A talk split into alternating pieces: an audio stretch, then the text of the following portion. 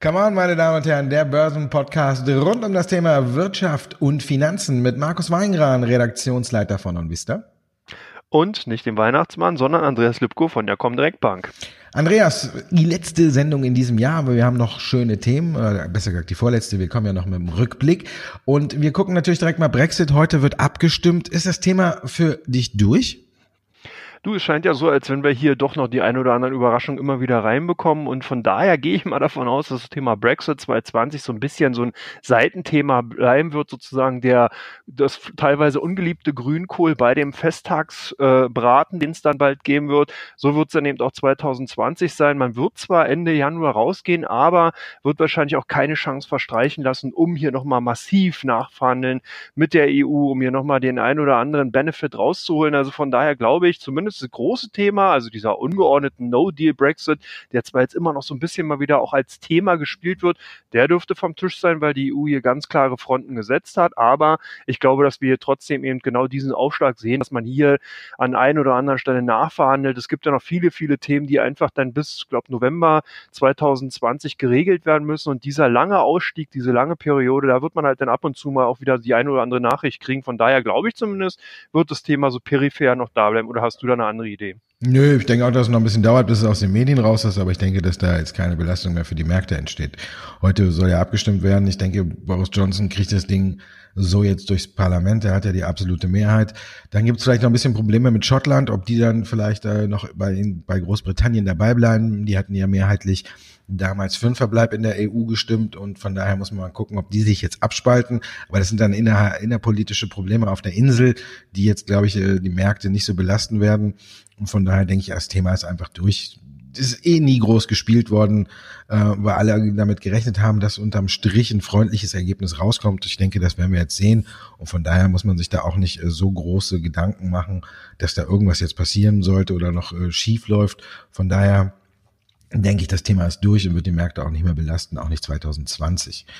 Da können wir uns lieber äh, anderen Dingen widmen, wie zum Beispiel dem Hexensabbat, den wir heute natürlich haben. Da fragen sich immer alle, was ist das, was ist das, warum, warum sprechen die alle darüber? Und vor allen Dingen, warum kann man den Kursen an diesem Tag oder auch schon im Vorfeld nicht trauen? Man hat ja jetzt gedacht, äh, okay, warum kommt der DAX die letzten drei Tage nicht vom, aus dem Quark? Oder warum schreibt die FT über Wirecard einen Tag vor dem großen Verfallstag? Wer böse denkt, der, ne, böse dem, der Böses denkt. Aber heute ist Hexensabbat. Willst du vielleicht kurz erklären, was da passiert?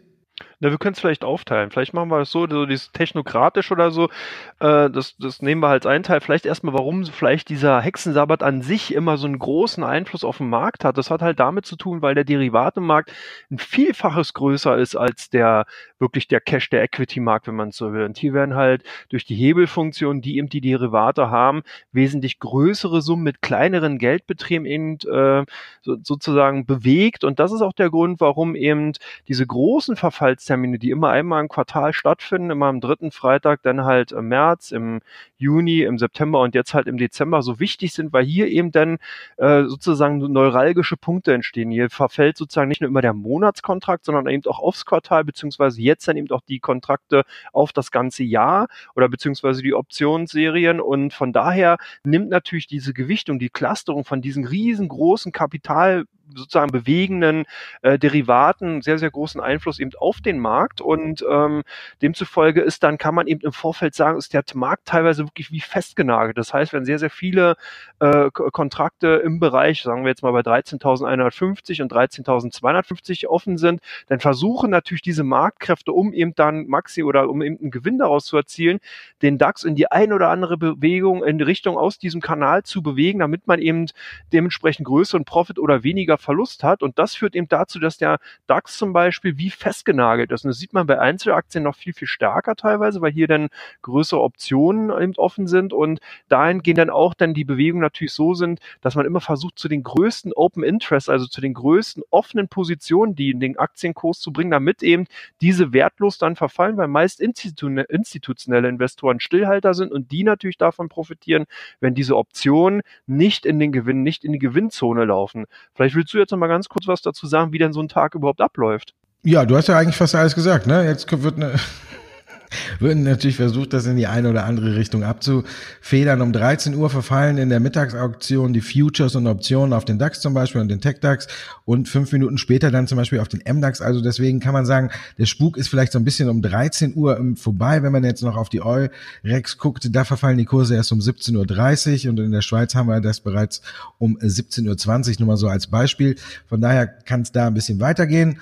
Und ja, wie du schon gesagt hast, bis dahin werden natürlich die großen institutionellen Anleger versuchen, die Märkte dahin zu drehen oder auch einzelne Aktien, wie es für ihre Futures, Optionen, was immer sie da auch haben, äh, eben am besten passt, damit sie hier mit dem größtmöglichen Gewinn die Bücher schließen können. Und für den Kleinanleger bedeutet das natürlich, weil der da ja nicht mitspielen kann mit seinen Summen, dass er hier kaum kursbewegend eingreifen kann. Also von daher heißt es auch für den Kleinanleger in diesem Fall ja, Augen zu und durch. Und man muss wirklich sagen, ist auch wahrscheinlich die beste Variante, weil man hier nicht eingreifen kann und diese Bewegung vielleicht auch gar nicht so äh, mitnehmen sollte oder so hochhängen sollte, weil natürlich, wenn die Großen hier eine Aktie in die eine oder andere Richtung schieben, dann ist manchmal kein Grund dahinter, weil der Auslöser vielleicht schon ein paar Monate davor, warum man diese Option äh, eingegangen ist und die besteht vielleicht jetzt gar nicht mehr und trotzdem drückt man die Aktie nochmal in die Richtung. Von daher für Kleinanleger gilt halt eben Füße stillhalten, zuschauen, manchmal Zähne knirschen oder freuen, je nachdem in welche Richtung sie hier die Großen die Aktie oder den Index eben treiben. Von daher sollte man das alles nicht so hochhängen und den Tag abhaken und dann wieder gucken, wie es am nächsten Handelstag weitergeht. Zwischen Weihnachten und Neujahr, denke ich, wird das Handelsvolumen auch nicht so hoch sein. Deswegen kann es auch noch ein paar Schwankungen geben. Also ich glaube, jetzt kann man so getrost sagen, wenn es keine Hochrisikoposition ist, dann sollte man jetzt eher die Augen zumachen und sich auf die Weihnachtsgeschenke konzentrieren und den Weihnachtsbaum schmücken. Kommen wir vielleicht noch zu unserem Freund Donald Trump. Gestern ist das Impeachment-Verfahren äh, auf, äh, quasi auf den Weg gebracht worden. Ne? Denkst du, dass das Belastung für die Märkte ist? Ja, zumindest wird es ein Politikum werden, ne? wenn man schon merkt, dass jetzt sozusagen viele äh, äh, Politiker jetzt oder aus dem Senat versuchen, hier das Impeachment-Verfahren möglichst dicht in Richtung Wahl, Vorwahlperiode zu drücken und alles Mögliche tun, um jetzt erstmal diese, äh, dieses ähm, Amtsenthebungsverfahren nicht Anfang des Jahres, sondern eher so in Richtung Mitte des Jahres zu schieben, dann sieht man schon, dass hier ordentlich Brisanz drin steckt. Und das ist ja dann so offiziell der dritte Präsident, der äh, so im Impeachment-Verfahren gegenübersteht. Das waren Nixon und Clinton. Nixon ist ja äh, abgetreten vorher und hat sozusagen dieses Amt in CEO, die Abstimmung gar nicht zulassen. Clinton ist durchgekommen. Jetzt äh, wird man sozusagen sehen, ob vielleicht, ja, wie es bei Trump ist, ob, ob er es schafft, hier sozusagen den Senat zu überzeugen und die Abstimmung verfassungsbefähigten Mitglieder äh, da sozusagen dann ihnen nochmal einen Gnaden äh, äh, weitere Zeit geben. Es ist natürlich sowieso interessant, wenn man halt sieht, dass es Wahljahr ist und ob dieses Impeachment-Verfahren wird dann eher wirklich im Vorwahlkampf, also beziehungsweise dann im Wahlkampf insgesamt eine größere Rolle spielen, weil das natürlich auch ein Stück weit suggeriert, ist Donald Trump ein Präsident, den die Amerikaner vertrauen können. Und genau dieses Thema wird halt gespielt. Deswegen würde ich es nicht äh, unterschätzen. Das hat schon so ein bisschen Brisanz und kann natürlich auch, wenn es dann wirklich sich abzeichnen sollte, dass es zu einem Regierungswechsel in den USA kommt, sicherlich die ein oder anderen Verwerfungen geben, weil ja dann eben auch natürlich die ganze Politik sich komplett ändert und weil eben hier dann auch ganz neue und andere Strömungen, zumindest aus meiner Sicht heraus zu sehen sind. Und hast du da eine andere Meinung? Ja, ein bisschen denke ich, dass es nicht belastet, aber ich muss dich verbessern. Das ist jetzt so, so ein cooles Ding. Ich habe gestern dafür, bin ich belehrt worden und jetzt belehre ich dich. Äh, das erste Impeachment-Verfahren war eben nicht Nixon, der ist zuvor gekommen. Andrew Johnson aus dem Jahre 1868 oh. war das erste Impeachment-Verfahren. Bin ich gestern auch belehrt worden. Gebe ich jetzt an dich weiter? Yes, kann dieses, Danke. ne? ja, freut's mich, ne? Da freut man sich doch immer wieder, ne? ich habe mich gestern auch gefreut, als ich belehrt wurde. Da kann ich das jetzt weitergeben und dann ist der ja. Malus von mir weg. Ich denke, die Märkte haben gestern ein eindeutiges Zeichen gesetzt. Oder das ist für mich so, äh, das Impeachment-Verfahren ist auf dem Weg und wir haben an der Nasdaq und äh, besser gesagt an der Wall Street überall ähm, neue Höchststände gesehen. Von daher denke ich, dass die Anleger das nicht so hochhängen werden. Erst wenn es tatsächlich, wie du sagst, nach hinten raus Richtung Wahlkampf sich vielleicht eine Trendwende abzeichnet, weil das Impeachment-Verfahren vielleicht ein bisschen äh, die Stimmung gedreht hat. Aber ansonsten denke ich, dass die Märkte aktuell davon ausgehen, dass im Senat äh, das Impeachment-Verfahren nicht durchgeht, weil die Republikaner da die Mehrheit haben. Die werden halt nicht äh, sechs oder sieben Monate vor der Wahl äh, ihren eigenen Präsidenten absägen. Und sie haben ja jetzt auch im Repräsentantenhaus geschlossen gegen äh, oder für Donald Trump gestimmt. Also trotz aller Kritik aus den eigenen Reihen, da hat man Geschlossenheit eben demonstriert. Die Kampagne, wie, wie die Republikaner damit umgehen, weiß ich nicht. Dann, ob die jetzt tatsächlich so förderlich ist für den Wahlkampf, wenn man da irgendwie die Vergleiche, die da gezogen worden sind mit Jesus oder sonst was und äh, oder The Army wants you und alles. Also das finde ich schon, äh, es geht jetzt ein bisschen dann über das Ziel hinaus. Ich weiß nicht, ob das tatsächlich äh, bei den Republikanern Schaden anrichtet. Aber ich denke jetzt zunächst einmal rechnet keiner damit, dass Donald Trump abgesägt wird um, und dann muss man erstmal gucken, wie es dann weitergeht. Also von daher denke ich, ist das keine Belastung für 2020. Dann kommen wir nämlich jetzt zu den Einzelfragen, die uns zugeschickt worden sind. Teil 2 von Come On, meine Damen und Herren. Und da gibt's ja direkt eine riesen mega Elefantenhochzeit. Fiat Chrysler geht zusammen mit Peugeot und da kam die Frage, ist die Fusion für beide Autobauer der richtige Weg? Auf jeden Fall. Also wir haben ja hier die Konzentration eben im Automotive-Bereich schon lange gesehen und es ist ja auch schon seit etlichen Jahren prognostiziert worden, dass sich die Hersteller international, global nur noch auf wirklich vielleicht vier, maximal fünf großen Unternehmen äh, zusammenschmelzen werden. Man redet hier auch, da hat beziehungsweise auch die Vision gehabt, dass die Modelle sozusagen dann quasi äh, komplett gleich sind und nur vorne dann eben das Symbol, also die, äh, die Marke dann noch zu erkennen ist. Das hat eben mit Synergieeffekten zu tun. Das hat eben auch damit zu tun, weil eben das ja fast überhaupt keinen Sinn mehr macht, hier verschiedene Modelle mit verschiedenen Ausstattungsmerkmalen, äh, wie, wie soll man sich da groß unterscheiden? Das ist dann sozusagen eigentlich nur noch das Markenprodukt sein, das Branding eine maßgebliche Rolle und äh, dahin wird es eben auch gehen und deswegen ist die Fusion schon ein Stück weit äh, sinnvoll und eigentlich auch ähm, ja absehbar gewesen gewesen. Interessant ist auch, ich habe mir mal auch die Abstände angesehen. Jetzt gibt ja hier, man kann immer sagen, die Top 4 in den Autofirmen unterscheiden sich natürlich auch von den Absatzzahlen und da ist Volkswagen ganz, ganz vorne mit fast 10 Millionen äh, abgesetzten PKWs. Danach kommt dann Toyota mit ungefähr 9. Aber der Marktkapitalisierung zeigt sich ein ganz anderes Bild und das vielleicht nochmal ganz kurz zu der Frage. Der äh, neue Konzern Fiat Chrysler Peugeot wird ungefähr eine Marktkapitalisierung von 50 Milliarden US-Dollar haben und wir haben äh, hier der größte Automobilbau ist momentan noch Toyota von der Marktkapitalisierung. Der hat eine Marktkapitalisierung von 210 Milliarden. Volkswagen auf Platz zwei momentan aktuell mit ungefähr 89, 90 Milliarden. Und dann kommt General Motors mit 47. Also der neu fusionierte Konzern würde dann sofort auf Platz drei springen. Aber man sieht schon diese großen Abstände. Okay, Tesla äh, müsste man formell jetzt auch nochmal mit reinnehmen. Die wären wahrscheinlich dann auch eher auf Platz drei zu finden, also hinter, hinter Volkswagen ein Stück weit vor Fiat Chrysler. Also da muss man nur sehen, es tut sich auch eine Menge. Tesla habe ich extra rausgenommen, weil die doch sehr, sehr volatil sind. Das heißt, selbst wenn ich die jetzt hier genannt hätte, kann es sein, dass am Montag acht Prozent fehlen und dann wären sie wieder auf Platz äh, fünf oder vier. Von daher von den alt etablierten äh, Automobilfirmen äh, sieht man also hier, dass hier eine, doch ein sehr, sehr hoher Abstand bei der Marktkapitalisierung zum japanischen Toyota-Konzern vorhanden ist. Lange Rede, gar keinen Sinn. Insgesamt entsteht hier ein sehr, sehr großer äh, Konzern und nur mit Größe kommt man in diesem Segment aus meiner Sicht heraus zumindest in den nächsten Jahren weiter.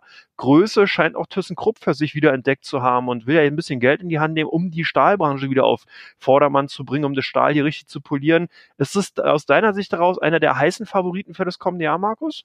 Ich glaube schon. Ich glaube, wenn Frau Merz gute Arbeit macht und die hat ja zumindest mal nicht ganz so schlecht angefangen, dann glaube ich, dass ThyssenKrupp tatsächlich einer dieser Aktien ist, wo man sagen kann, so ein Nachzügler oder irgendwas, der 2020 dann von sich reden macht. Ich bin eigentlich kein Fan davon, äh, immer nur so auf die Nachzügler zu setzen, weil es hat ja auch einen guten Grund, warum die in einem Jahr, wo zum Beispiel jetzt, wenn man auf den DAX guckt, der über 25 Prozent gemacht hat, warum da einige Werte dann trotzdem das ganze Jahr im Minus lagen. Das hat natürlich seine Gründe, aber wenn sich das ein ganzes so ein bisschen aufhellen kann, dann kann man natürlich diese Karte spielen mit Nachzügler. Und da denke ich, könnte bei ThyssenKrupp sich wirklich einiges tun. Jetzt mit den Zahlen, die Frau Merz da jetzt nochmal verkündet hat, oder besser ihre ersten, da war ja zum Beispiel alles Schlechte nochmal drin. So macht man es ja eigentlich auch, wenn man den Job übernimmt. Dann packt man alles nochmal äh, da rein, dann reagiert die Aktie und dann hat man eigentlich freie Bahn, um äh, nochmal was nach vorne zu bringen. ThyssenKrupp hat zwar lange Zeit von Umbau gesprochen, aber es irgendwie nie so richtig in die Hand genommen. Ich glaube, bei Frau Merz kann das tatsächlich ein bisschen anders werden. Wenn man da jetzt wirkliche Fortschritte sieht, dann ähm, würde sich das auch auf den Kurs auswirken, der ja auch immer noch arg gebeutelt ist. Und zum anderen haben wir ja immer noch diese oder Fantasie mit der Aufzugssparte, wenn da 2020 jetzt was Neues kommt, da reagiert ja jeder sofort drauf. Und von daher denke ich, dass ThyssenKrupp, wenn man so eine so wie, wie man eine Strategie fährt, ähm, mit auf Nachzügler zu setzen oder sonst was, dann denke ich, ist ThyssenKrupp wirklich für mich einer der Werte, die ich mir dabei ganz oben auf meine Watchlist setzen würde. Jetzt kam eine Frage zu Bitcoin, wieder unter 7000. Ist das eine Chance? Mittlerweile ist der Bitcoin-Kurs ja wieder über 7000. Also trotzdem, es bleibt volatil, oder?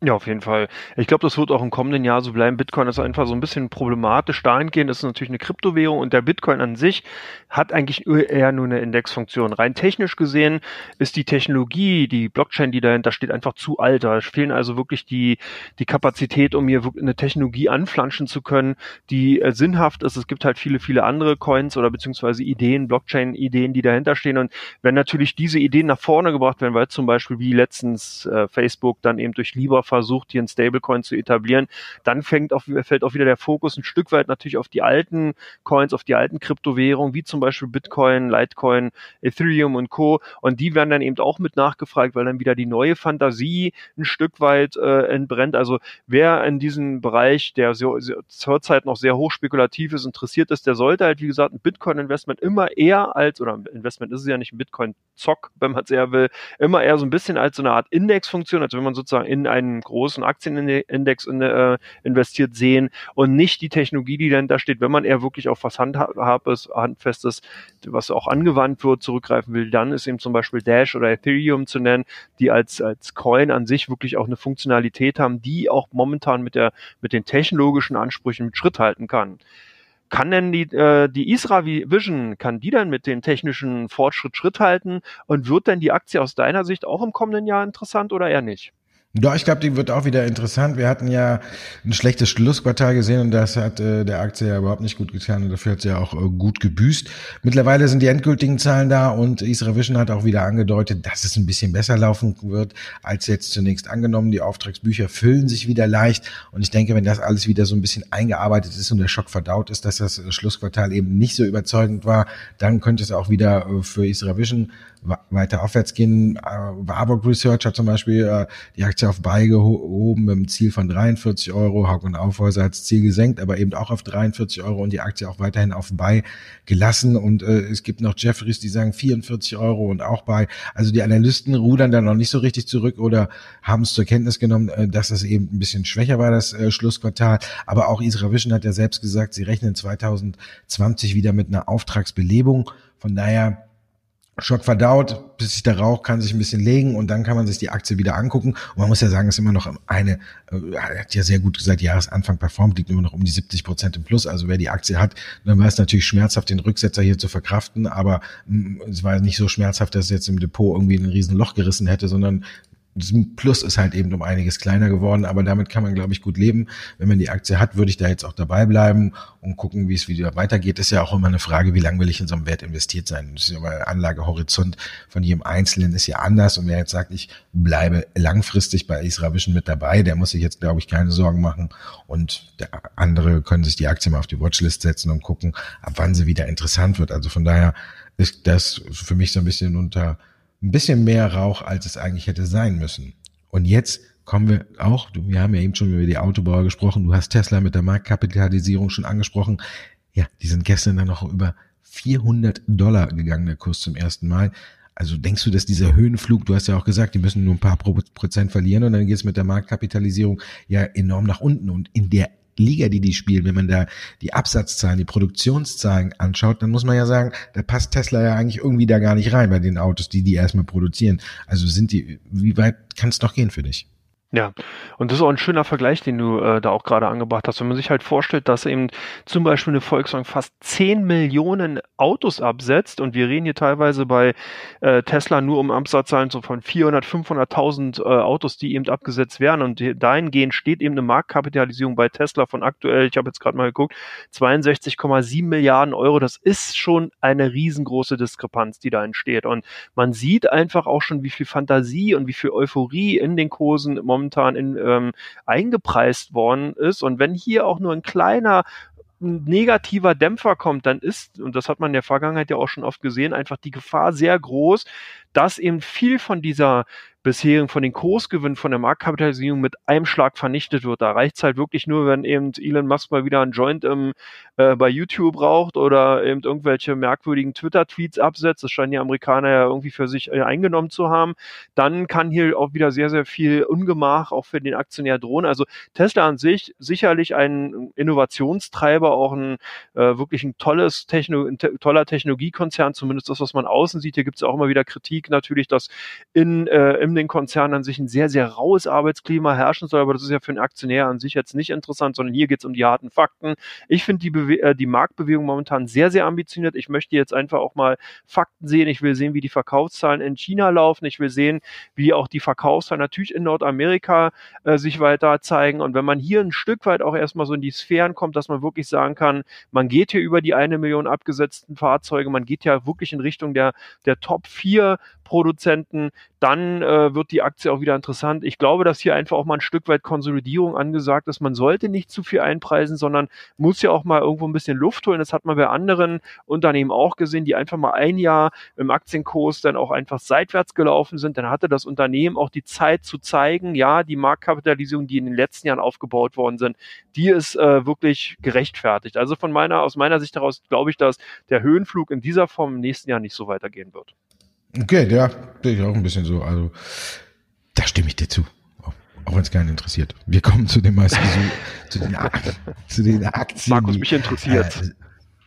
Äh, wir kommen zu den Aktien, die im Fokus stehen bei Onvista und bei der Comdirect. Und wir fangen an, Teil 3, meine Damen und Herren, mit LVMH. Die haben sich ja jetzt zuletzt Tiffany's einverleibt. Wie reagieren die Anleger bei euch darauf? Ja, da freuen Sprünge zumindest dahingehend, dass man hier die Aktien weiter kauft. Das ist ganz interessant. Der LVMH-Konzern hat ja auch den, den, den Hauptaktionär mit, glaube zum reichsten Mann der Welt jetzt gemacht, sogar über Jeff Bezos hinweg. hinweg. Also das ist wirklich brutal, kann man gar nicht anders formulieren, was, was Luxus, was Luxusgüter insgesamt äh, äh, für, für Möglichkeiten, für Potenzial haben. Und hier steht das Branding. Wir hatten das ja bereits vorhin ganz klar auch im Vordergrund, also ob es Louis Vuitton eben ist und äh, die anderen äh, Moet, ähm, schon, ähm, ja, Moet Chandon, genau, Hennessy, das sind ja alles Marken und man sieht halt einfach, wie, wie wichtig das in der heutigen Zeit ist, wie stark die Leute darauf gucken. Man kann ja auch Stichwort Apple gehen. Also auf jeden Fall, unsere äh, äh, Kunden sind hier vergnügt und freuen sich und haben die Aktien eben äh, rege weiter gekauft. Bei euch rege weiter gesucht, die Warta-Aktien.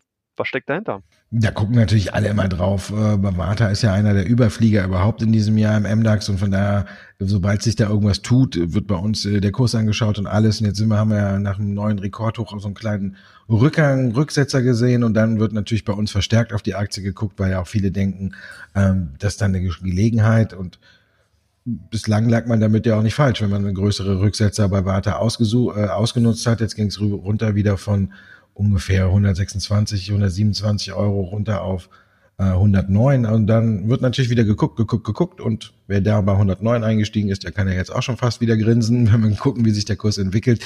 Der Vorstand äh, sagt ja auch immer, dass es weitergeht. Spekulation mit Apple, äh, dass eben die Batterien auch in den neuen AirPods Pro drin sind. Also von daher, es läuft rund bei Vata, die steht bei uns immer im Fokus und äh, deswegen muss man da auch nicht viel drüber sagen. Es läuft einfach.